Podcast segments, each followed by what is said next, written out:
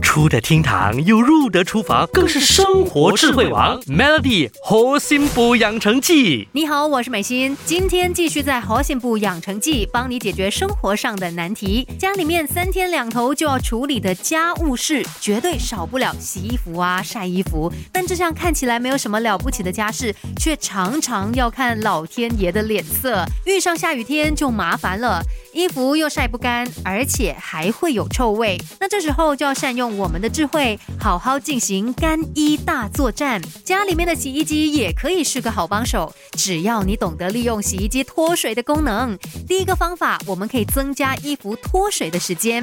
在洗完衣服之后，先别急着把衣服拿出来，可以直接再重新开启洗衣机的脱水功能，依据衣服的多少哦来决定第二次脱水的时间。那经过两次脱水的衣物，通常会更干，就可以有效的缩短衣服。晾干的时间了。那如果你不想要耗电进行两次脱水的话，也行。